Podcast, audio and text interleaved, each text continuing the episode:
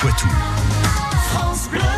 Il est 7h24, les histoires du Poitou avec vous, Patrick Citeau. Bonjour Patrick. Bonjour. Alors, euh, on prend aujourd'hui une barque pour aller naviguer du côté de Saint-Hilaire-la-Palue, une commune maraîchine dont l'activité commerciale doit beaucoup à la construction de ces halles au 19e siècle. Je vous emmène en effet à Saint-Hilaire-la-Palue, en plein cœur du marais Poitevin, la capitale du marais sauvage, comme on l'appelle, a planté son décor à 23 km à l'ouest de Niort. Il faut savoir que ces canaux, conches, rigoles et fossés couvrent plus du dixième des 1600 hectares de l'ensemble du marais mouillé.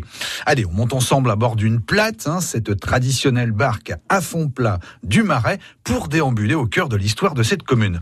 Pendant très longtemps, c'est d'ailleurs le seul moyen de transport. L'activité économique se développe ainsi autour d'un important commerce fluvial. Alors, quels sont alors les temps forts du commerce local? Les foires mensuelles se déroulent notamment sur la place de la mairie chaque deuxième mercredi du mois.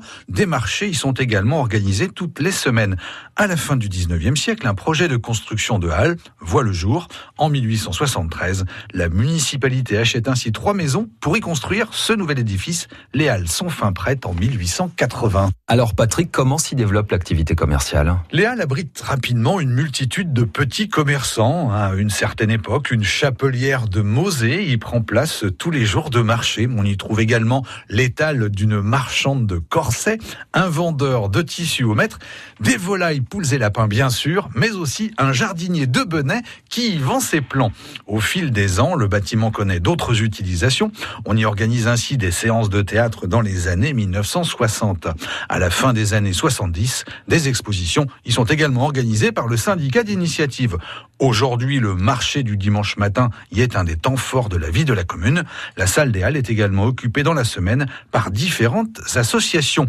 Si d'aventure un, tour en plate, en barque donc vous tente, ce ne sont pas les embarcadères qui manquent à Saint-Hilaire-la-Palue. Vous pouvez aussi y découvrir les 70 espèces d'oiseaux du parc ornithologique hébergé dans cette partie du marais Poitevin et qui a rouvert pour une nouvelle saison depuis le début du mois. Les histoires du Poitou à réécouter sur francebleu.fr.